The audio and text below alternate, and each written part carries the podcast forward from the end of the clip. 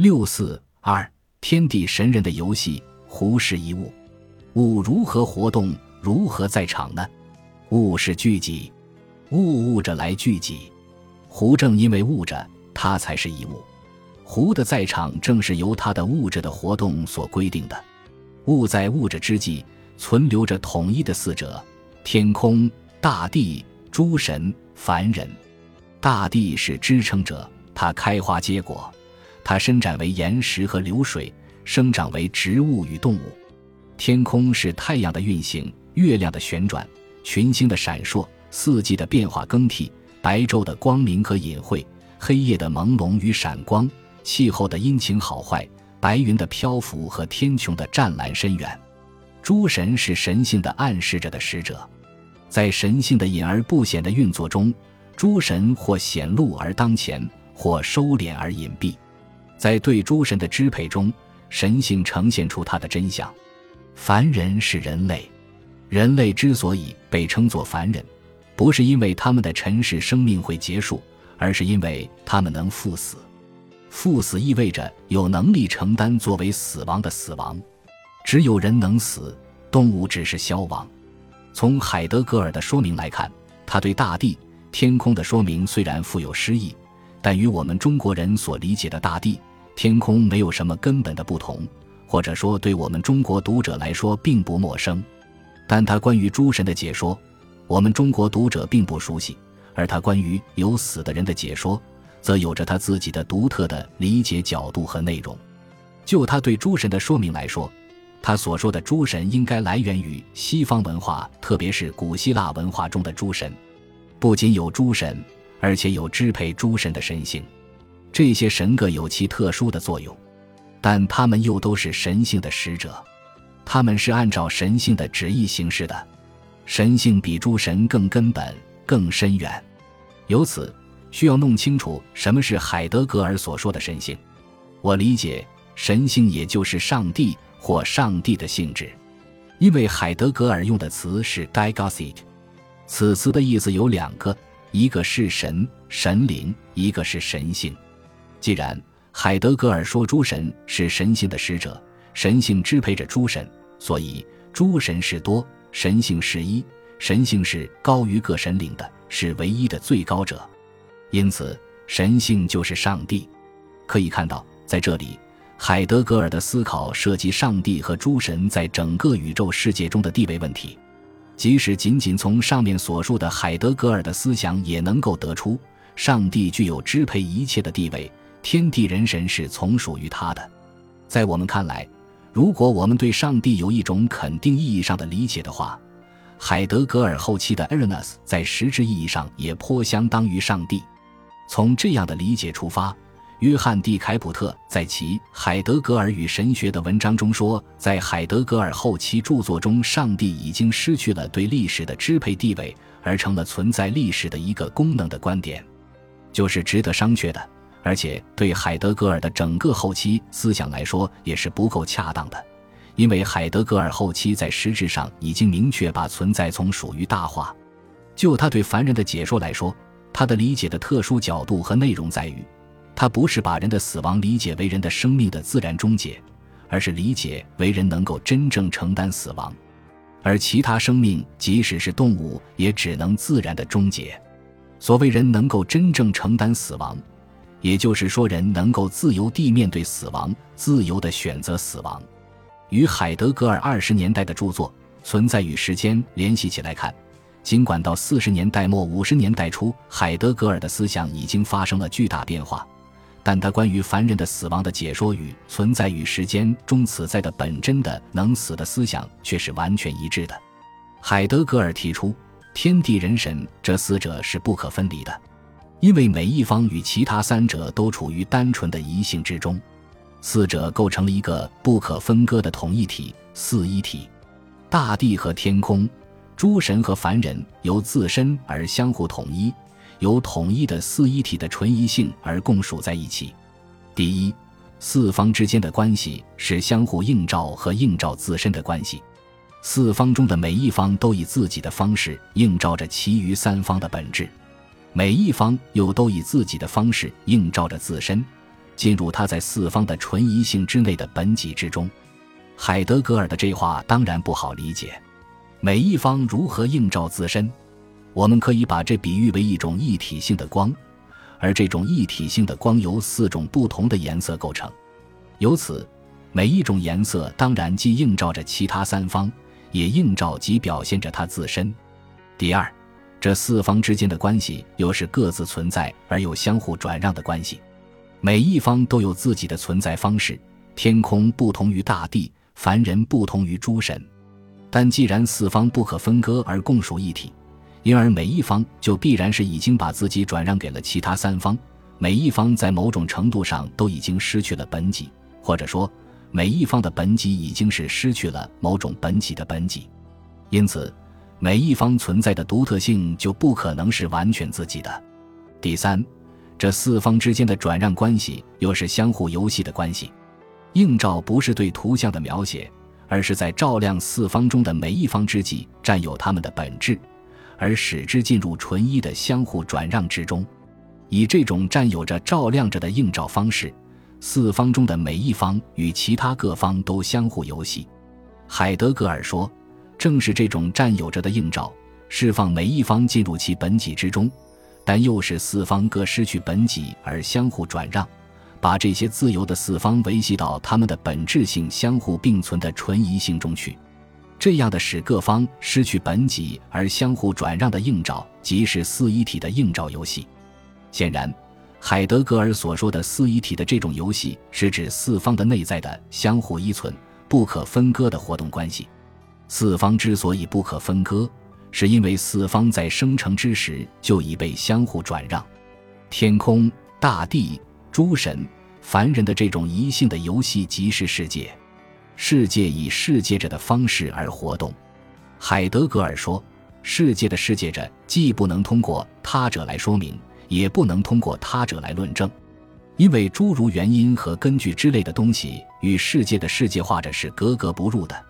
人们的说明愿望根本无法达到世界着知疑性的质朴之中，这大概是在说世界世界着是一个整体，人的所有活动只是其中的一个不可分离的部分，人只能在世界之中，而不可能跳出世界之外来说明世界，因此不可能识得世界的真面目。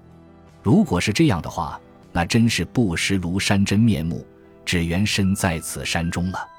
在海德格尔的天地人神之思中。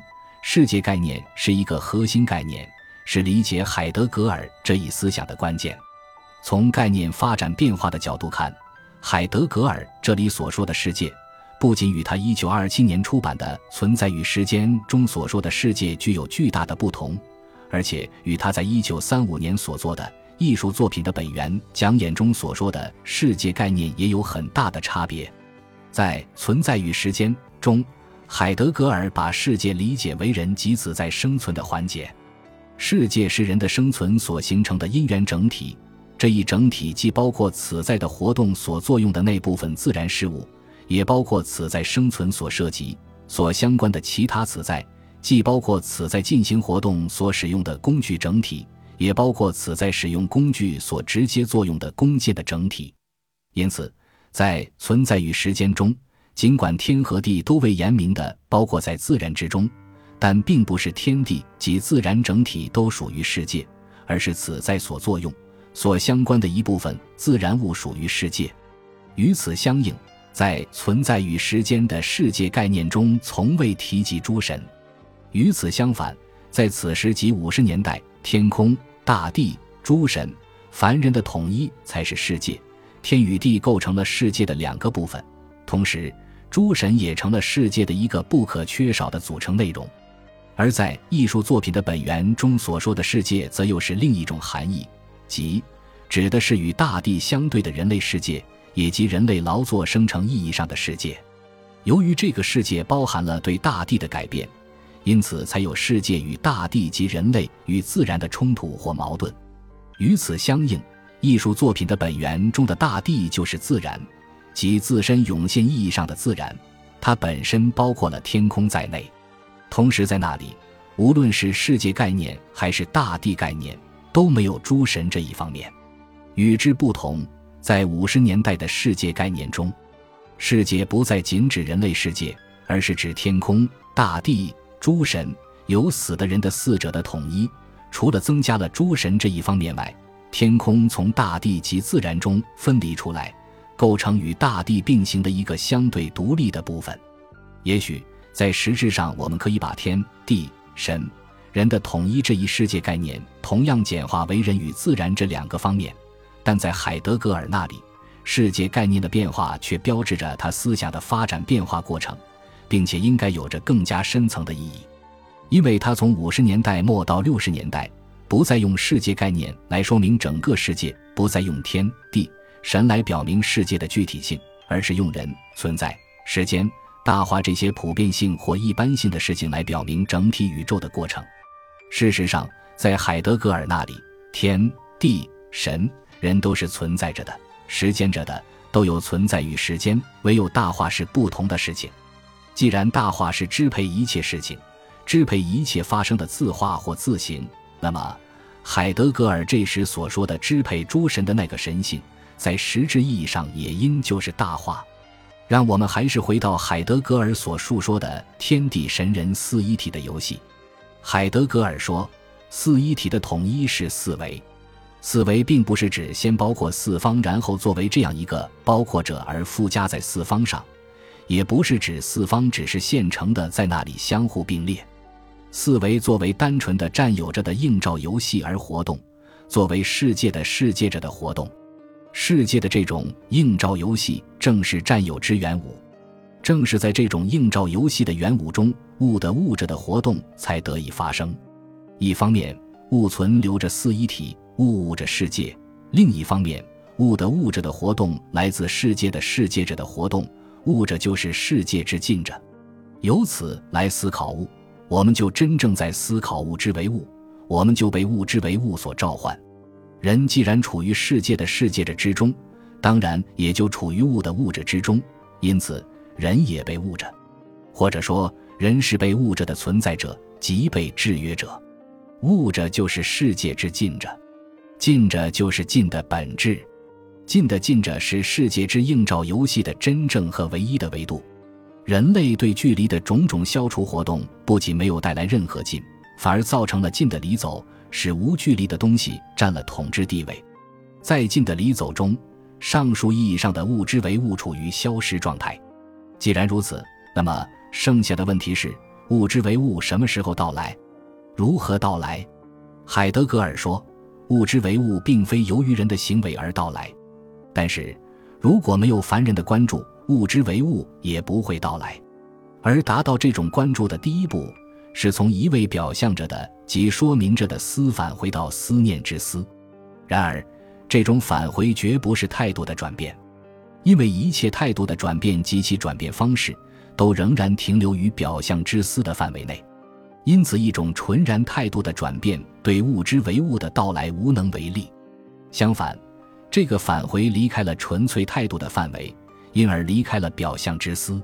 这种返回寓意一种应和，即在世界活动中被世界活动所召唤，因而去应答世界活动。也就是说，既然物是从世界的映照游戏中，从世界的世界者的活动中发生，那么。人就只能在对世界活动的适合中，才能迎候到物的到来。海德格尔从对物的分析进到天体神人四一体，揭示了具体事物与这一世界整体的不可分割的联系，试图表明具体事物的存在在整个世界中的地位，因而，在一般理论上具有合理性。同时，特别是他的这一分析是从当代人类对物的无度的消灭距离的征服状况出发的。力图使人类改变自己与物的这种危险关系状况，让物作为物而存在而到来，因而他的思想对当代人类又具有重要的现实意义。当然，并不是从宇宙诞生以来就一直存在着人类人与天地神的关系，只是在人类诞生之后才存在。人与物的关系也是如此。但是海德格尔所思考的是现代人类与物的关系状况。因而，他的思想具有直接的现实性特征。本集播放完毕，感谢您的收听，喜欢请订阅加关注，主页有更多精彩内容。